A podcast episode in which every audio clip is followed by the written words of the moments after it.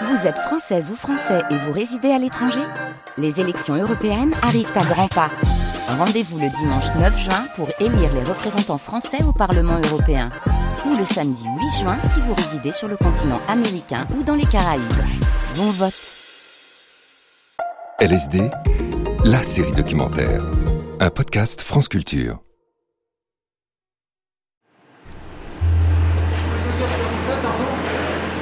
Moi je colore les saucisses, donc là on fait des knacks euh, de couleur rouge. Comme vous pouvez voir là bien en rouge. On a d'autres couleurs aussi jaunes, donc là c'est des, des Francfort, des saucisses de Francfort. Jaune, on a du rose aussi comme vous voyez là. C'est des saucisses qui ont été séchées au préalable.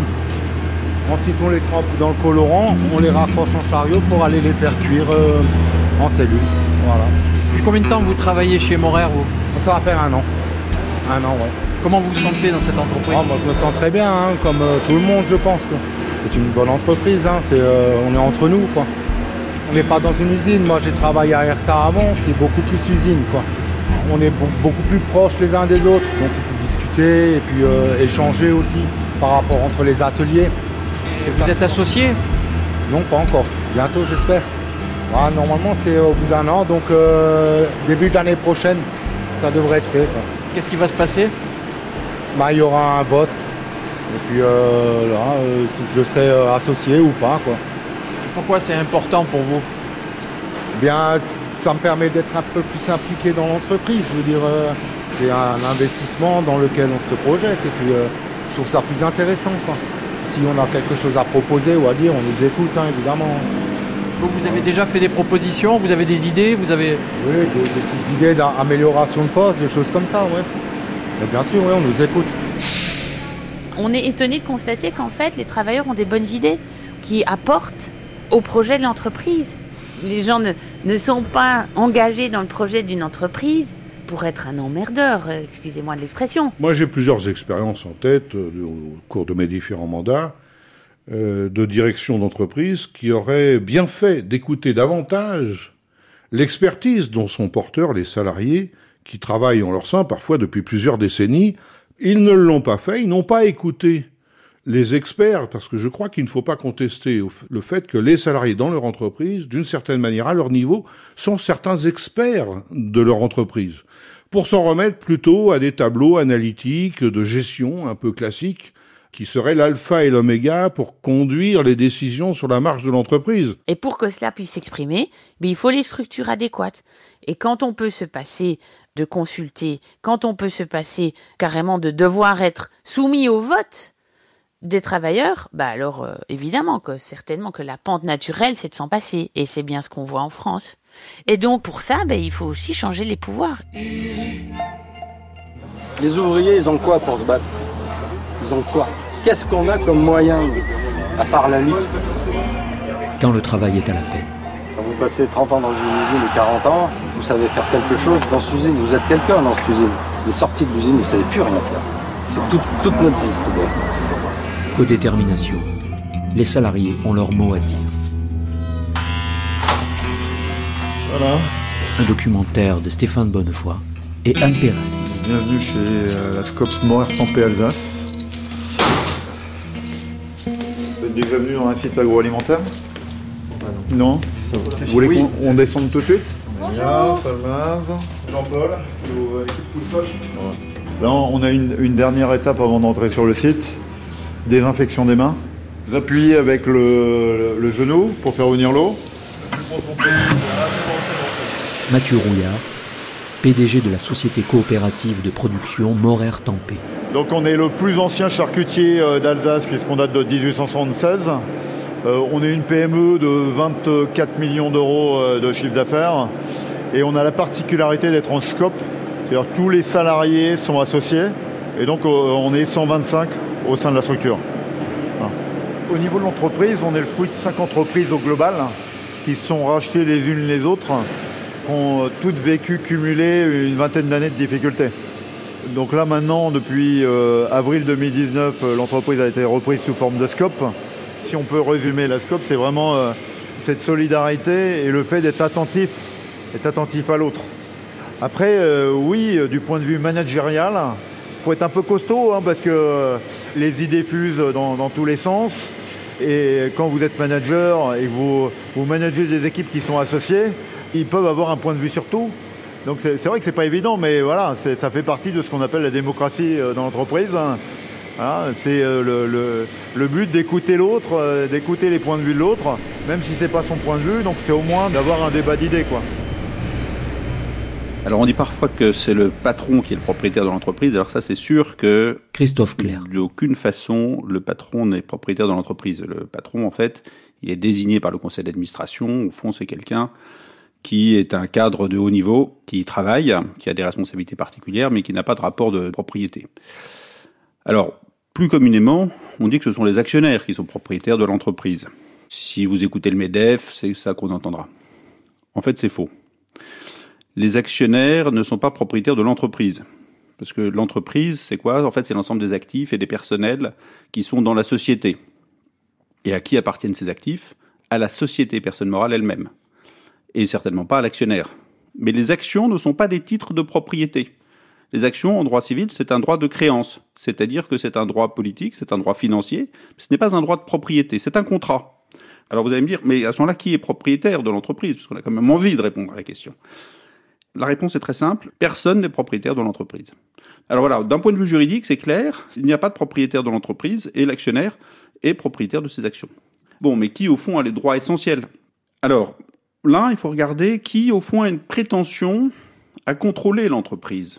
Contrôler son activité, ses embauches, son développement, la recherche qui y sera effectuée, les implantations territoriales. Alors là, d'un point de vue philosophique, le plus simple, c'est de revenir à la question de qui produit la valeur de l'entreprise.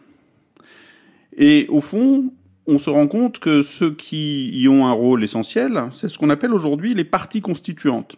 Ce sont les actionnaires qui apportent des capitaux, et c'est tout à fait légitime et utile. Ce sont les salariés qui y travaillent, et puis ce sont les dirigeants.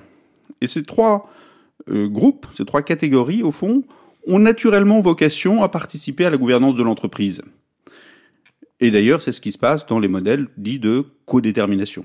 La réalité euh, du travail et de l'entreprise, c'est qu'en fait... Isabelle Ferreras. Euh, ceux qui sont vraiment investis dans l'entreprise, ceux qui prennent vraiment des risques, euh, ce sont pas tant ceux qui apportent du capital, mais ce sont ceux qui investissent en travail. Et ces investisseurs-là, pour différentes raisons, on n'a toujours pas reconnu cet euh, investissement à la hauteur de ce qu'il est.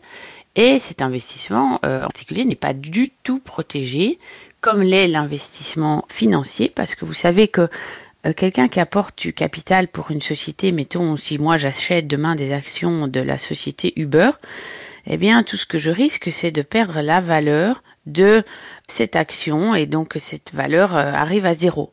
Si vous poursuivez le fil et que vous dites, tiens, qu'est-ce qu'un salarié? Qu'est-ce qu'une personne qui travaille, investit dans l'entreprise et quel risque elle prend? Vous vous rendez compte que ce risque, il est colossal. Il est bien plus grand qu'une valeur nominale d'un apport extérieur à soi-même qui est apporté dans une aventure économique. C'est ce qu'on a vu dans cette crise du Covid. Je pense que c'est une expérience qu'on beaucoup de gens ont fait, c'est de se rendre compte au travers de cette crise du Covid que les travailleurs en particulier les travailleurs essentiels, investissaient vraiment leur personne, leur santé, leur vie en fait dans le travail.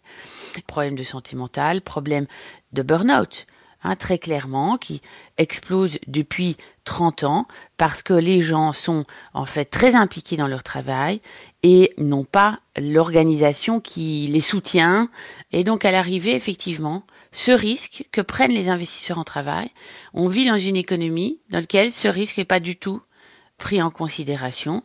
Là, il y a vraiment un enjeu très profond qui est de savoir effectivement où sont les risques et est-ce que c'est le risque financier qui est l'unique risque, le seul risque à protéger dans notre économie Je ne le pense pas. En principe, c'est un poste où on doit être en trois. Donc il y a un qui enfile les boyaux dans les tubes, l'autre qui pousse, il y a encore une autre personne, la troisième personne qui doit mettre sur le chariot. Il y a longtemps que vous êtes ici Ouais, ça fait 18 ans que je suis là. Ça fait 18 ans que je travaille là. Je travaille en tant que travailleur d'abord dans mon poste et en tant qu'associé. Et ce qui fait que je dois être vraiment conscient de mon poste pour qu'il y ait vraiment une pérennisation de notre secteur quoi, de travail. C'est important pour vous? C'est très très très très important parce que c'est moi-même qui garantis ma sécurité du, travail. Donc si moi je néglige, moi, je n'aurai plus non plus de travail. Donc du fait que je sois associé et en même temps travailleur, c'est un avantage pour moi, pour qu'il y ait vraiment euh, une bonne qualité par rapport à nos, clients. Quoi. Vous prenez part aux décisions, vous vous intéressez à la vie de l'entreprise, vous faites des propositions des fois Bon, effectivement, nous, faisons des propositions qui sont prises en compte. Quelle, par exemple, vous avez une idée euh? Euh, Une idée, comme j'avais fait comme moi, j'avais fait comme proposition. L'idée c'est que on avait beaucoup d'intérimaires. Je me suis dit, en tant que salarié, si on a beaucoup plus d'intérimaires, c'est nous qui serons un peu perdants à la fin. Alors on fait un effort de travailler un peu beaucoup plus, faire beaucoup plus d'heures et que nous économisons ce côté-là par rapport aux intérimaires. Voilà. Donc c'était une proposition que j'avais faite et c'est adopté. Euh, là vraiment on est, on travaille beaucoup plus d'heures, on fait beaucoup plus d'heures. Euh, moi je considère que c'est une vraie richesse, une vraie richesse parce qu'on a tout le monde peut contribuer à la réflexion sur la vision d'entreprise. Et puis ceux qui globalement se disent ça ne fait pas partie de mes compétences, vous me demandez trop de choses, bah, ils peuvent euh, améliorer les choses sur leur poste de travail, des recommandations. la SCOP c'est comme un, village à la campagne, on est 125, on voit tout, tout le monde voit tout, l'information elle est diffusée. Ça veut dire que ce qui est difficile dans une entreprise, euh, on va dire un peu classique, potentiellement le PDG il n'a pas la vision de ce qui se passe réellement dans l'entreprise.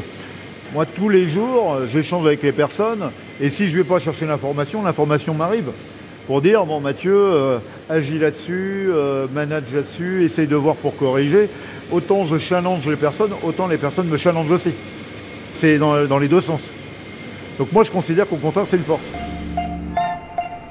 À la sortie de la Deuxième Guerre mondiale, le CNR, le Conseil national de la résistance, avait discuter de ces enjeux et l'idée même qu'au cœur de l'entreprise, il fallait organiser le dialogue entre capital et travail était euh, vraiment au cœur de la compréhension à l'époque. Et c'est comme ça qu'on a découlé la mise sur pied des euh, comités d'entreprise. L'idée du comité d'entreprise, au niveau de l'entreprise même, c'est l'idée qu'il faut une arène, une chambre représentative des salariés dans lequel les représentants des salariés qui sont élus sur des listes déposées par les organisations syndicales vont rencontrer la direction de l'entreprise. Et ce que ça a donné, c'est une légitimité, évidemment, aux représentants des salariés, mais en raison, à mon avis, des pouvoirs beaucoup trop faibles qui ont été accordés à ce Conseil, eh bien, l'histoire, la marche, si vous voulez, démocratique n'a pas pu se poursuivre. Parce que ça n'a pas été suffisant pour enclencher une culture de la coopération qui est la culture qui a été enclenchée en Allemagne grâce à l'institution de la codétermination. La codétermination allemande qui date de la même époque, hein, sortie de la Deuxième Guerre mondiale. La codétermination allemande, on a au niveau du conseil d'administration, ce qui s'appelle souvent un conseil de surveillance en Allemagne, on a la moitié des membres de ce conseil qui sont des représentants des travailleurs. Ce qui veut dire qu'il y a une forme de parité. Ce n'est pas encore suffisant à mon sens parce qu'en fait vous avez 50%, 50% de chaque bord, hein, du côté des apporteurs de capitaux et du côté des investisseurs en travail. Mais vous avez un président de ce conseil qui est choisi toujours en dernier ressort par le banc du capital. Et donc, ce que vous comprenez bien, c'est que s'il y a un vote, eh bien, en fait, le banc du capital, il est toujours en position de emporter ce vote puisqu'il est, il a une majorité de fait, ce qui veut dire que les travailleurs restent le partenaire junior du capital, comme disent les Américains. Donc en Allemagne, un tiers d'administrateurs salariés si l'entreprise a plus de 500 salariés, la moitié s'ils ont plus de 2000. En France, on en a deux. Bon, euh, un ou deux, en fonction de la taille du conseil d'administration. Donc on voit bien que c'est beaucoup plus restreint. Et puis euh, le seuil en France, il est assez élevé. Hein. Il faut avoir 1000 euh, salariés en France ou 5000 salariés dans le monde.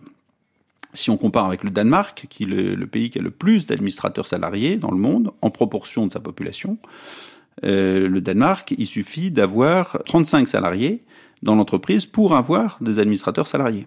Et ils en ont, euh, selon le cas, entre le 2 et, et un tiers. Donc on voit que le, système français, il, est effectivement beaucoup plus faible. Au moment où ça a été proposé, il y avait quand même une hostilité extrêmement forte du MEDEF, qui en fait avait l'impression que faire euh, rentrer des salariés dans le conseil d'administration, c'était euh, c'était les soviets à, Paris. C'était l'homme avec le couteau entre les dents, euh, le syndicaliste qui allait lire des tracts, insulter tout le monde, violer toutes les règles de confidentialité, rendre la vie impossible, et que voilà l'entre-soi serait terminé, et même le fonctionnement élémentaire de la société serait empêché. Donc ils étaient extrêmement hostiles. Après, ils ont vu comment ça fonctionnait. Maintenant, cette hostilité de principe est tombée. Ils ont vu que ça fonctionnait.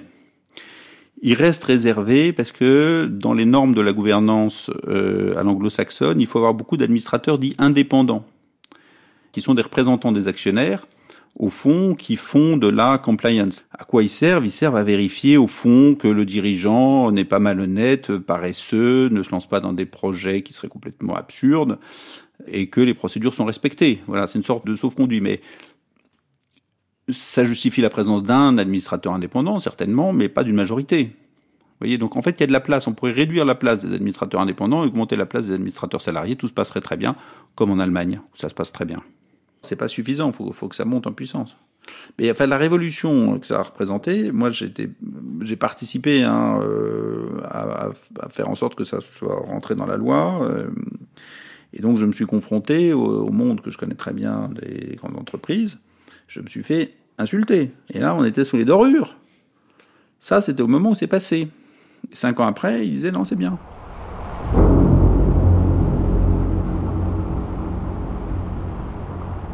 Premièrement, pour le vote, ils ont fait des saloperies On le sait, on le dénoncera on dénoncera, mais on peut pas tout. Non, ben, il faut pas tout avoir d'un seul coup, on peut pas l'avoir tout d'un seul coup, c'est une étape.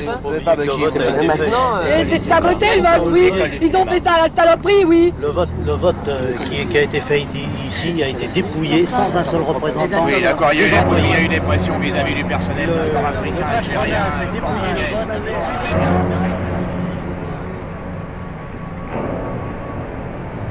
Vous, travaillez dans quelle entreprise, euh, Marie-Christine Lebert? Alors moi, je travaille dans une entreprise qui s'appelle euh, Worldline. Donc c'est une entreprise de services numériques qui est spécialisée dans le paiement, qui est cotée au CAC 40, qui aujourd'hui compte euh, à peu près 20 000 salariés, essentiellement en Europe. C'est une ancienne filiale du groupe Atos, donc qui a été introduite en bourse il y a quelques années. J'ai été administratrice salariée pour la première fois au sein du groupe Atos au moment où la loi rendait obligatoire pour les entreprises privées d'une certaine taille quand même, euh, donc euh, l'arrivée dans les conseils d'administration euh, d'une représentation des salariés. C'est une désignation par le CSE et donc j'y siège depuis deux mandats. Et moi, j'ai été invitée à mon premier conseil d'administration le 12 décembre 2017 J'en garde un souvenir euh, assez fort. Arrivé dans la première réunion, je m'attendais à ce que je puisse me présenter, mais non. ma grande surprise, et je, dois dire que j'ai été quand même un peu déstabilisée, donc euh, le président euh, m'a identifié comme étant nouvelle. Voilà, on accueille Marie-Christine Lebert qui représente les salariés. Bienvenue à vous. Et voici le point numéro un. Là, là, là, là, là. Et c'était parti. Voilà, donc ça, c'était l'accueil en séance. Donc là, on comprend tout de suite qu'on n'est pas dans un collectif, que le conseil d'administration, c'est pas vraiment un groupe. Parce que, bon, d'une part, il y a cet accueil-là du, président, euh, directeur général, mais il n'y a pas non plus d'expression d'intérêt des autres administrateurs autour de la table, euh, plus que ça. Euh, donc, bon, je savais, j'étais préparé, hein, que les conseils d'administration sont des mondes feutrés. Mais euh, du coup, euh, là, on comprend tout de suite qu'on va avoir du chemin à faire pour euh, prendre sa place. Louis Schweitzer, j'ai commencé ma carrière comme fonctionnaire, j'ai été directeur de cabinet de Laurent Fabius. Après, j'ai rejoint Renault, dont j'ai été PDG de 92 à 2005. Et par la suite, j'ai poursuivi différentes activités d'intérêt général ou dans des sociétés. J'ai été membre du conseil d'administration de beaucoup de sociétés, en France, à l'étranger, des sociétés cotées, avec ou sans administrateurs salariés. Il est clair de mon point de vue que s'il y a un ou deux représentants des salariés dans un conseil de 15 ou 20 personnes, euh, ils sont dans une position très minoritaire qui rend l'expression d'une opinion forte plus difficile. C'est pour ça que je crois qu'il est important que euh, les salariés aient plus qu'un ou deux représentants au conseil d'administration pour que leur voix pèse de façon différente, pour qu'ils se sentent plus forts au sein de ce conseil. Il faut reconnaître que dans un conseil d'administration, vous avez aussi besoin, en dehors des salariés, de points de vue euh, différents et de gens qui ont des compétences professionnelles différentes. Et quand vous composez un conseil, vous avez envie d'avoir des personnes qui ont une expérience internationale et notamment des, des personnes qui n'ont pas nécessairement la nationalité du pays, parce que c'est important. Vous avez envie d'avoir des gens qui ont des compétences techniques ou scientifiques, par exemple sur des sujets comme l'environnement, euh, d'avoir un conseil quelqu'un qui a une compétence environnementale euh, scientifique, c'est très utile. Vous avez envie d'avoir des gens qui ont une compétence financière affirmée pour qu'ils puissent, sur toutes les questions financières, exprimer un point de vue euh, fort. Et si vous voulez faire tout ça dans 12 personnes, vous voyez que euh, ça pose des problèmes. Un point important quand même dans la compétence des conseils, c'est qu'il est essentiel que les administrateurs salariés soient considérés par tous les membres du conseil comme de vrais administrateurs. J'ai connu des conseils où les administrateurs salariés étaient considérés comme des représentants du personnel et pas comme des administrateurs. Et donc leur voix n'était pas écoutée comme celle des autres. C'est profondément culturel. C'est-à-dire que si vous allez dans les écoles de management, les HEC, les ESSEC, etc., on va vous expliquer que le modèle naturel de gouvernement d'entreprise, c'est un modèle que euh, les universitaires appellent la suprématie actionnariale. La suprématie actionnariale, c'est le pouvoir ultime, le pouvoir essentiel doit revenir aux actionnaires. Et comment ça se traduit? Notamment par le fait que ce sont les actionnaires et eux seuls qui doivent désigner les membres du conseil d'administration. Et tout autre mécanisme est une hérésie. Donc vous avez été formé dans ce système. Euh, vous avez aux États-Unis euh, un mouvement de recherche sur le sujet qui est fait en grande partie par des économistes et par des euh, universitaires spécialistes de la finance qui vont vous modéliser tout ça. Vous avez des, on met en équation le comportement humain, on met en équation le comportement de la firme, et on en déduit que le modèle optimal est un modèle où c'est finalement l'actionnaire qui décide tout. Évidemment, cette littérature n'a aucune valeur. Ça ressemble à euh, la théologie au Moyen Âge. C'est-à-dire que ce sont des affirmations spéculatives non démontrées. Mais c'est là-dedans que baignent en fond les dirigeants français. Pas tous, mais c'est un milieu qui est très imprégné de cette pensée et qui est d'autant plus imprégné que ça s'est développé dans les 30 dernières années. La France a toujours résisté un peu à ça, mais elle a résisté plutôt du côté du pouvoir de l'État. Toujours dit, bon, les actionnaires c'est important, mais il faut quand même laisser un certain pouvoir à l'État. En revanche, laisser un pouvoir aux salariés n'était pas dans la culture. Je pense que, au vu du fait que ça fonctionne dans la pratique, euh, les mentalités euh, changent progressivement. Alors il y a encore des trucs à gagner. Là, ils sont du temps de travail, la nuit. Ah, mais pourquoi Tiens, ils prennent tout le boulot, c'est pour ça les autres. Pour avoir une demi-journée en plus de payer, hein. Eh oui, tiens. C'est par étapes que tu arrives. C'est par étapes que tu arrives à une victoire définitive. Du côté des dirigeants, bon, c'est très clair qu'ils euh, ont bien compris qu'on était la seule voix autour de la table dont ils n'allaient pas savoir à l'avance ce qu'on allait pouvoir porter ou dire. Donc c'est ce que moi j'ai l'habitude de dire, on est les seuls vrais indépendants autour de la table des conseils d'administration, puisque ça n'est pas la direction qui nous nomme, ni qui nous paye. Donc euh, il y a le président, directeur général, et puis euh, différents profils hein, de membres du conseil d'administration. Donc euh, il n'y a que des administrateurs qui sont dits indépendants et qui sont censés donc représenter ces actions qui sont sur le marché en fait et donc euh, des gestionnaires de private euh, equity, il y a euh, des profils dirigeants exécutifs dans un certain nombre d'autres entreprises. Donc c'est le même profil que le dirigeant en fait. Hein. Donc c'est un, un, monde qui a ses propres règles, sous couvert de problématiques de compétition. Tout est absolument secret, donc on va devoir découvrir comment ça fonctionne de l'intérieur. On nous voit quand même comme des syndicalistes et donc comme des gens qui vont venir avec du revendicatif. On nous voit comme des manifestants dans la rue en train de brûler des pneus et qui viennent désormais dans les conseils d'administration.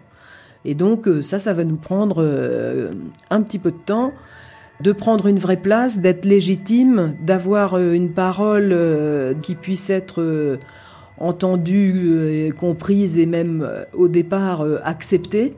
Chacun fait sa préparation dans son coin avec les éléments dont il dispose. Bon, je résume, on reçoit 300 pages de documentation à J-1, voire H-1, voire sur table. Donc ça demande quand même un peu d'agilité. Donc on, voit un peu comment ça se passe. Donc euh, le temps qui vous est donné euh, pendant la séance, il est quand même très court. J'avais droit à deux questions, pas plus. Mais oui, oui, oui vous pouvez me regarder, vous êtes dans les premiers, vous là. Mais il faut savoir dans quelles conditions. Vous pouvez faire une gueule comme ça, ça va pas, hein On peut continuer. Silence, silence, silence, silence. Avec l'augmentation du coût de la vie, il faut en toi, en toi main. Mais ça sera aux travailleurs d'exiger qu'il y a pas une chose. Les, les, choses vont se faire. C'est une étape, je dis bien. aussi. Bah, ce qui se passe, c'est une victoire, voyons. Ah bon, c'est une défaite. C'est une défaite. Mais non, mais quand même. Le conseil d'administration, il a vocation à orienter la stratégie et à prendre les grandes décisions. Donc normalement, on parle de tous les grands sujets, les grandes orientations stratégiques, les grands plans de développement, euh, de croissance interne, de croissance externe, d'investissement. Une autre partie du travail, ça va être euh, évidemment les comptes et les résultats, s'assurer que les comptes sont réguliers, qu'ils sont bien arrêtés. Euh, et puis, euh, quand il y a un résultat, quand il y a un dividende, de proposer aux actionnaires le versement d'un certain dividende. Ça, ça va être un rôle absolument essentiel. Puis alors le troisième rôle, qui est tout à fait important aussi, c'est la désignation du directeur général, qui va être en charge de la direction de la société. Donc c'est un rôle tout à fait fondamental. Le conseil d'administration, c'est l'organe le plus puissant de l'entreprise. Euh, donc y être présent pour les salariés, euh, c'est une avancée considérable. Même si c'est une présence aujourd'hui euh, faible et trop faible, c'est un premier pas qui reste quand même important. On ne peut pas le, le négliger totalement.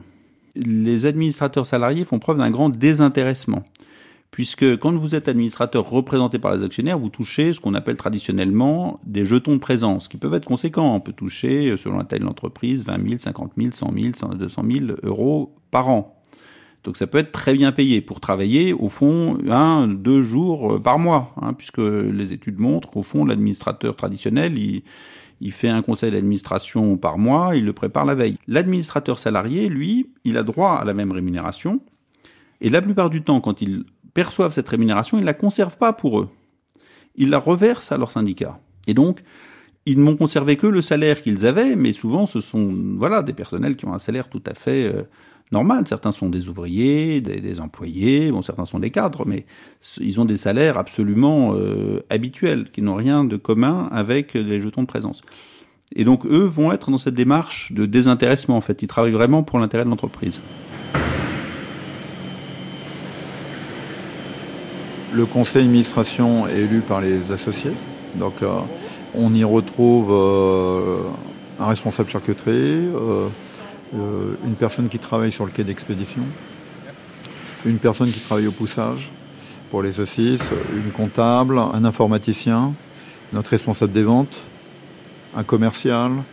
Globalement, on a quasiment tous les services de représentés. Le but, c'est de dire, on vient d'un modèle très autoritaire et très hiérarchique.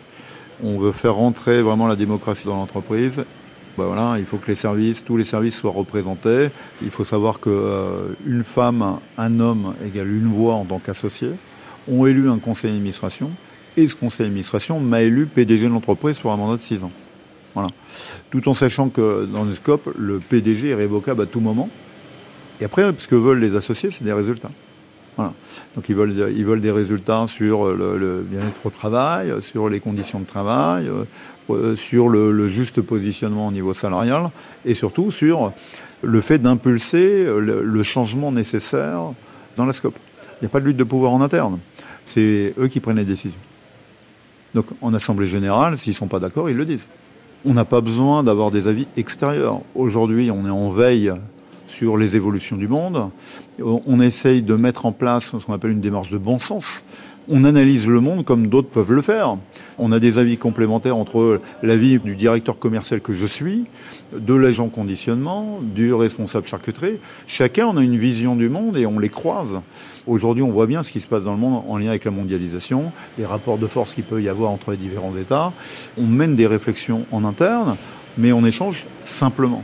Pourquoi faire appel à des experts extérieurs? On a 11 visions complémentaires pour faire évoluer l'entreprise, pour prendre des décisions au niveau de l'entreprise. Et on a vraiment la volonté de conserver 100% du capital. Pourquoi? Parce qu'on est maître de notre destin. Donc en, aucun cas on veut céder le capital. Donc euh, quand vous êtes une entreprise normale, vous faites rentrer euh, des investisseurs, un fonds d'investissement, vous cédez 33% euh, ou au-delà si vous voulez vraiment qu'ils pèsent dans les décisions. Mais derrière vous perdez la main. Quoi. La difficulté c'est qu'on peut fonctionner que via des emprunts classiques. Donc ça limite, hein, euh, ça veut dire que c'est euh, notre activité qui nous permet d'avoir de la latitude en termes d'investissement. Une large majorité s'est dégagée pour soutenir les intérêts des travailleurs au sein d'une société d'hommes libres et responsables.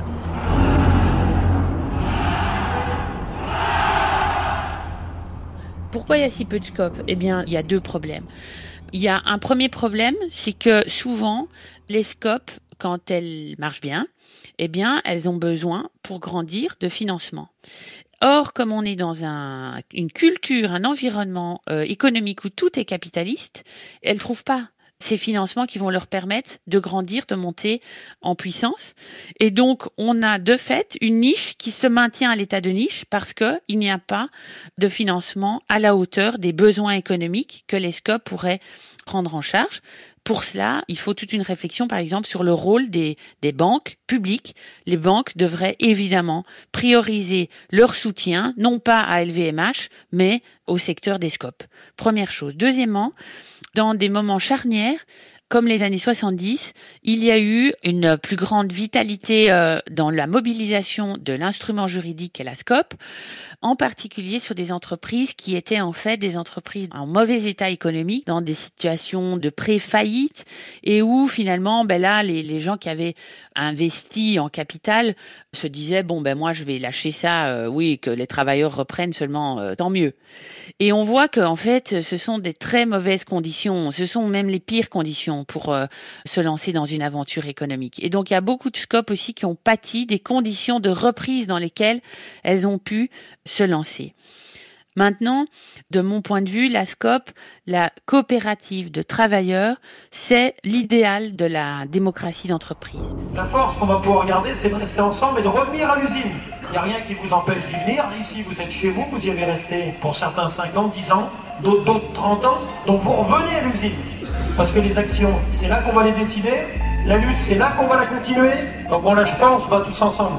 Même si je pense que ça va être excessivement difficile. Mais il n'y a rien à lâcher. Alors, en Allemagne, d'abord, ils ne parlent pas de salaire. C'est pas un des sujets qui relève de la codétermination. La négociation des salaires se fait ailleurs en Allemagne. Et en France aussi, euh, dans le conseil d'administration, même quand il y a des représentants des salariés, on ne va pas parler du salaire. Au fond, les salariés vont d'abord s'intéresser aux conditions de développement de l'entreprise. Ils vont s'intéresser évidemment au fait que les salariés soient bien traités, notamment s'il y a euh, des plans de réorganisation, s'il y a de la croissance externe. Donc ils vont s'intéresser à tous ces sujets, ils vont apporter une expertise là-dessus qui est une expertise précieuse et qui aujourd'hui est valorisée, je pense, par les entreprises.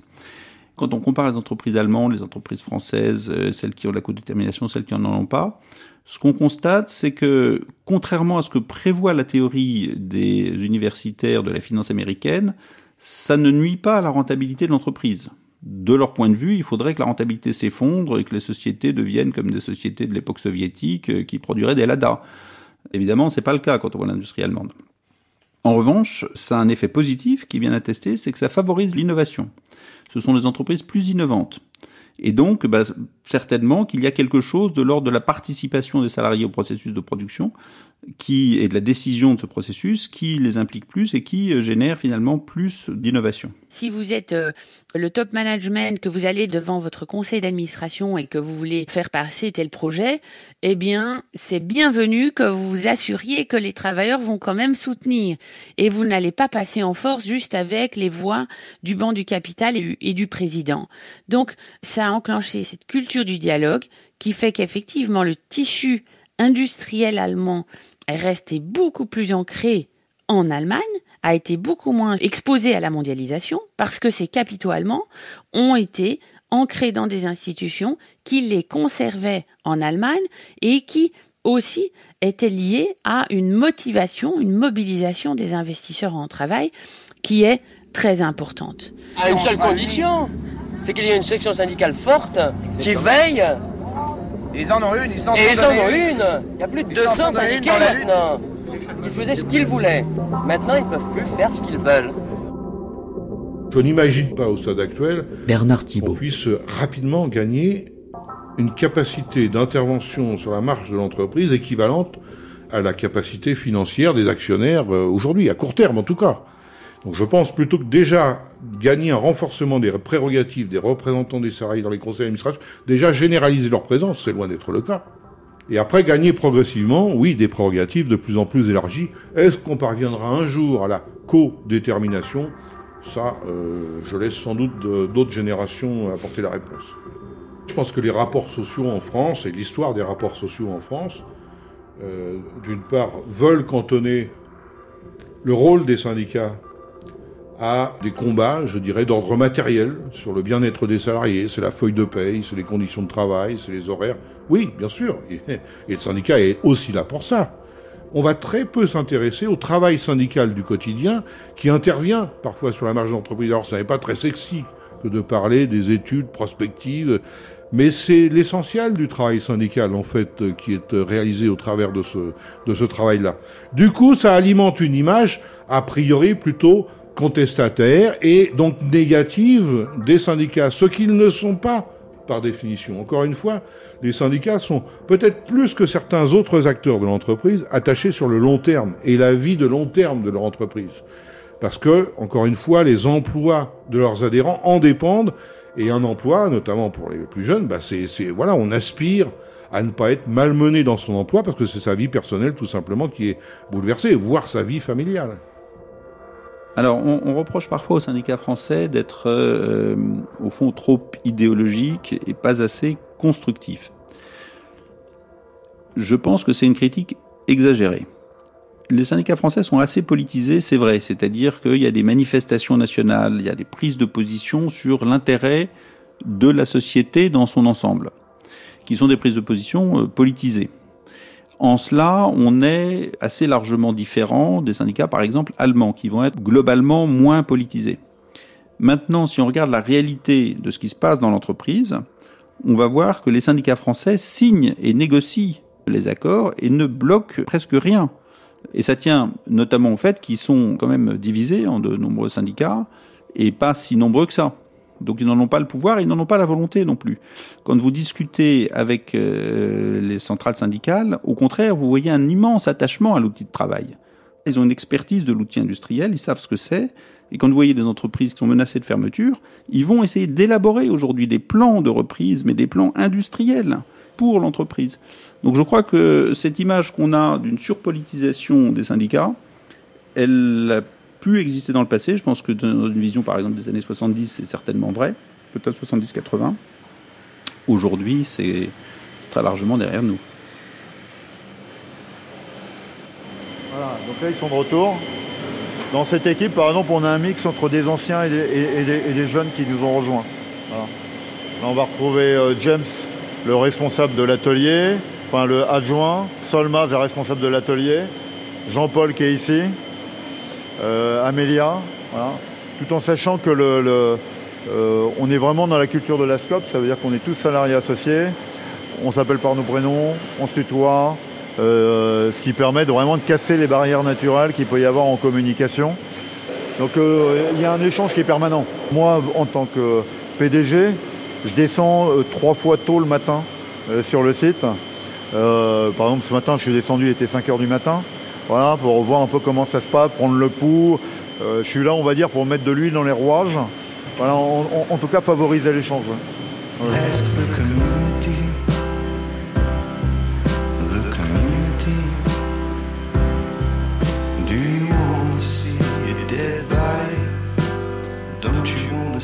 Dead dirigeants d'entreprises en France qui, pour un certain nombre d'entre eux, étaient hostiles à la présence des administrateurs salariés en 2013, quand le système a été mis en place, reconnaissent aujourd'hui de façon quasiment unanime l'apport des administrateurs salariés. Qu'est-ce qu'ils reconnaissent?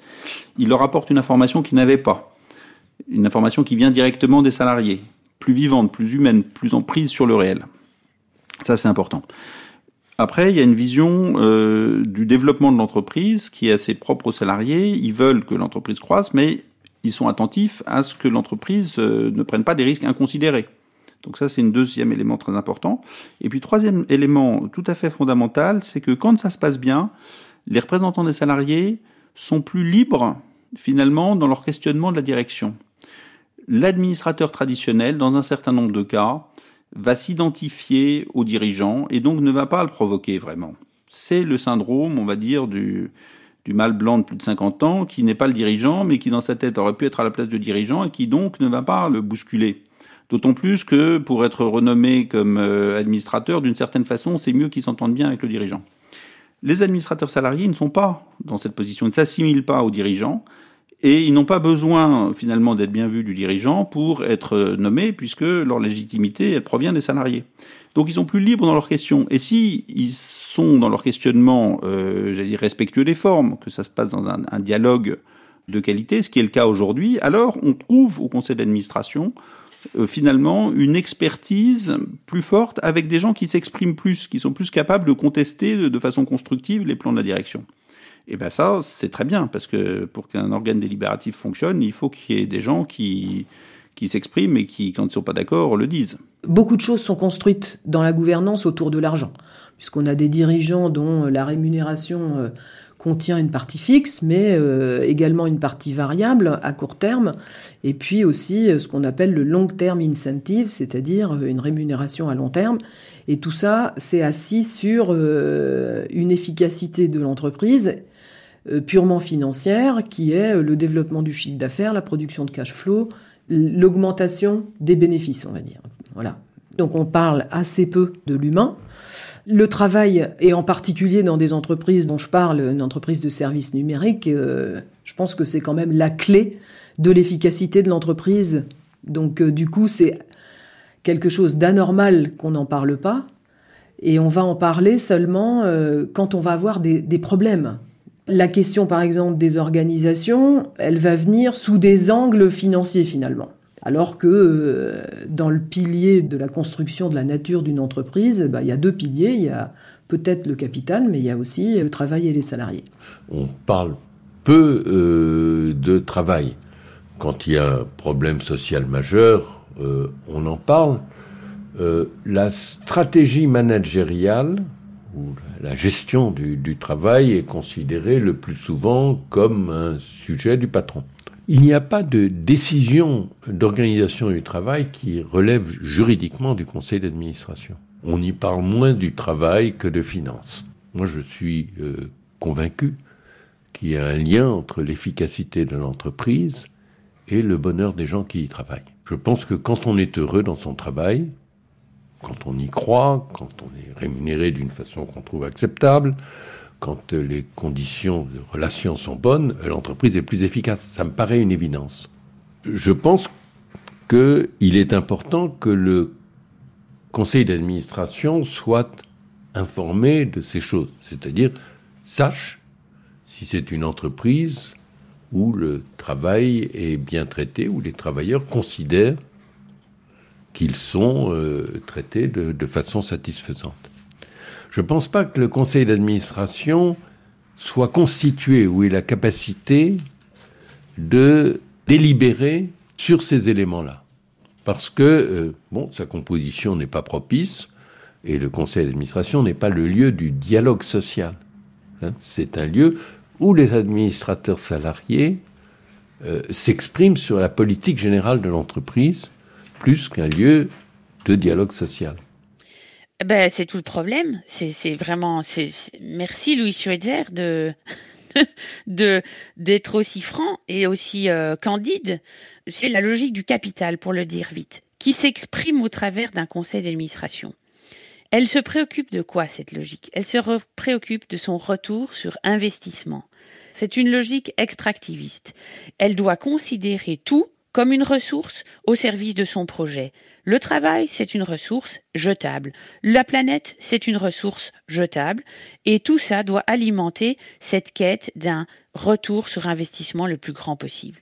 Ce qu'il nous faut, c'est justement comprendre qu'un CA doit parler du travail et avec les travailleurs. C'est pas les représentants au CA qui ne sont pas des travailleurs qui sont capables et légitimes d'en parler. Ce sont les représentants des travailleurs. C'est eux qui connaissent le travail. Ils ne sont pas dans une logique instrumentale par rapport à l'entreprise. Ils sont au travail mobilisés par leur conception sur la justice pour mettre un, frein dans cette logique folle et, mortifère, il faut qu'une autre logique puisse se faire entendre. C'est cette rationalité politique que portent les travailleurs, beaucoup plus riche que ce seul retour sur investissement économique.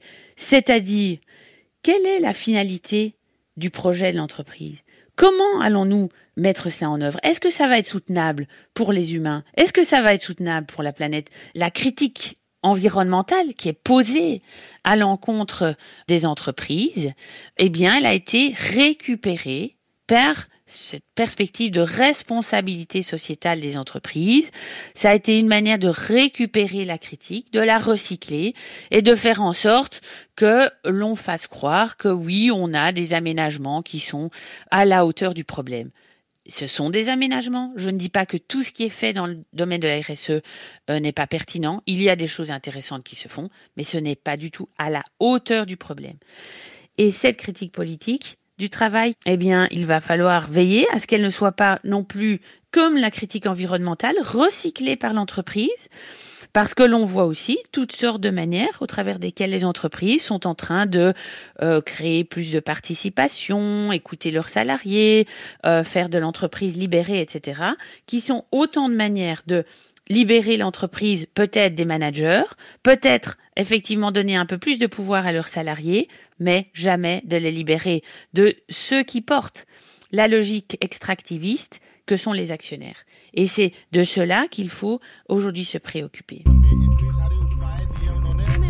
On est dans le bio, on fait dans la construction bio, on modifie les appartements pour qu'il n'y ait plus de déchets.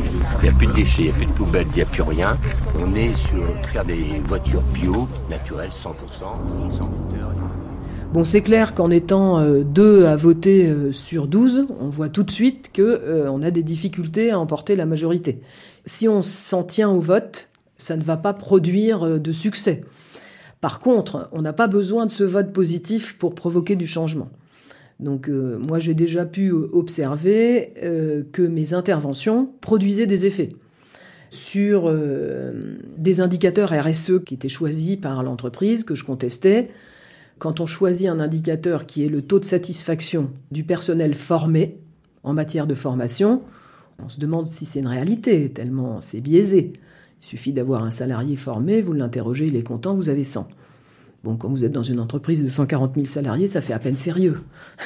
il suffit de le dire. En face, on va pas vous dire qu'on va changer les choses, mais vous allez observer que dans le processus de mise en œuvre, le critère que vous avez contesté, et que personne ne peut contester qu'il soit contestable, il a disparu. Donc vous avez quand même des effets.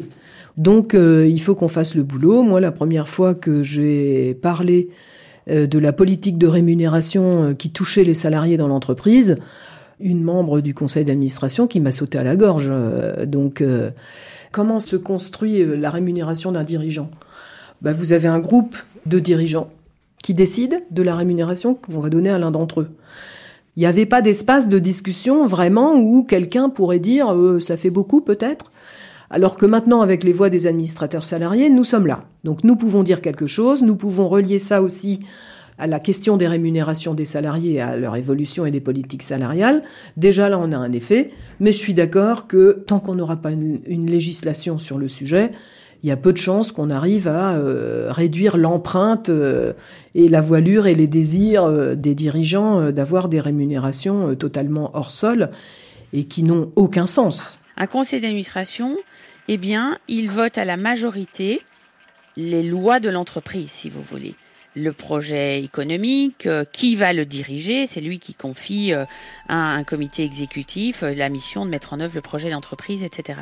Eh bien, il n'y a pas de raison de considérer que cette chambre de représentation des salariés qu'est la délégation du personnel au sein du CSE, ce comité d'entreprise qui est devenu CSE, comité social et économique en France, n'est pas appelé à être aussi importante qu'un conseil d'administration, c'est-à-dire véritablement représenter la voix des salariés et pouvoir peser, comme un conseil d'administration, à la majorité sur les décisions qu'un CA prend. Et donc, envisager que ce soit non plus à la seule majorité des membres du CA, mais à la double majorité des membres du CA et des représentants des salariés qui sont dans le CSE, que les décisions soient euh, prises au niveau de l'entreprise. Dans le modèle français, ça serait le plus logique de prendre vraiment ce CSE au sérieux.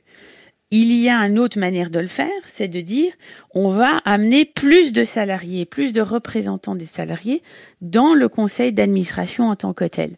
Et aujourd'hui, la France est dans une situation très bizarre parce qu'elle a à la fois un CSE et elle a à la fois un ou deux ou trois représentants des salariés dans les conseils d'administration.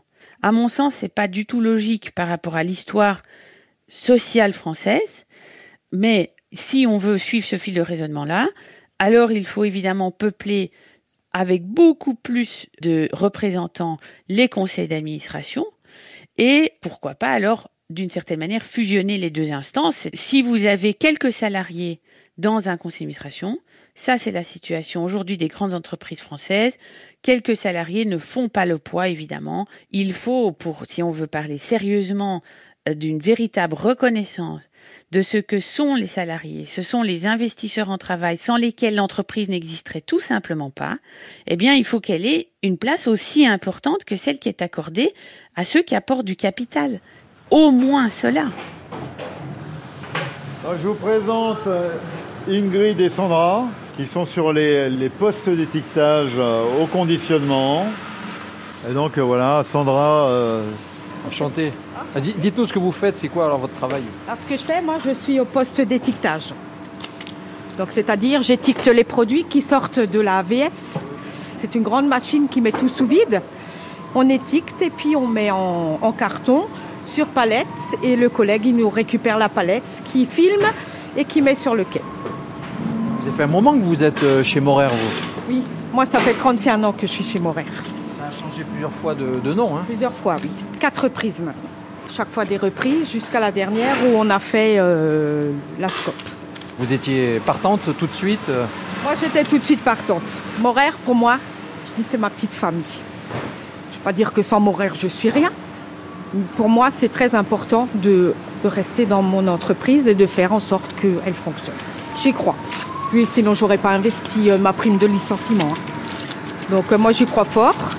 J'ai dit, on a déjà passé le cap de plein de choses.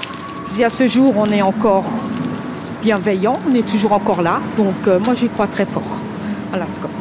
C'est mon petit bébé, ouais, c'est le bébé de chacun. Je dis parce que chacun a mis, de l'argent dedans. Donc pour nous, oui, c'est le fruit de notre travail. La différence, c'est que maintenant on est associés, donc on travaille pour nous. Si on travaille bien, on a du bénéfice. Et puis on sait que voilà, c'est tous les jours on se lève, on sait pourquoi on se lève et pourquoi on a investi nos, sous. Et moi, j'en suis fière. D'ici quelques temps, je vais rentrer dans le conseil d'administration. Je vais m'investir un petit peu plus dans l'entreprise. Je serai un peu le porte-parole de mon atelier.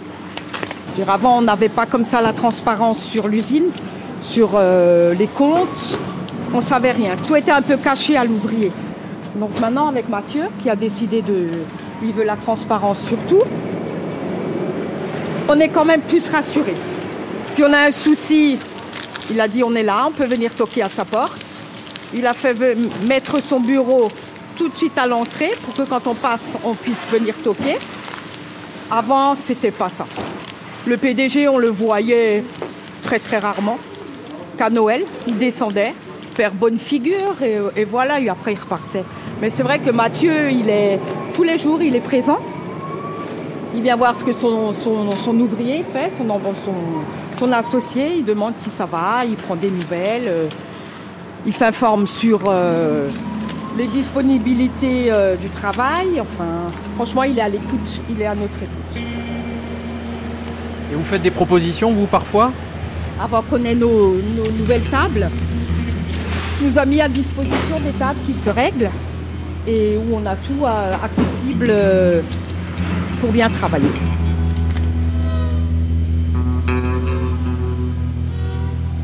Ce qu'il faut, c'est s'inspirer de l'histoire de la démocratisation des entités politiques despotiques.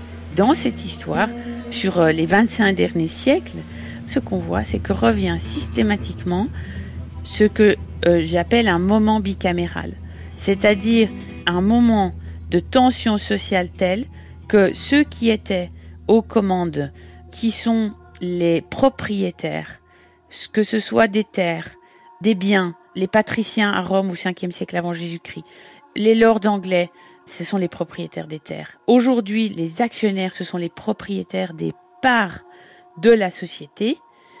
À leur propriété, on a accordé le droit politique de gouverner.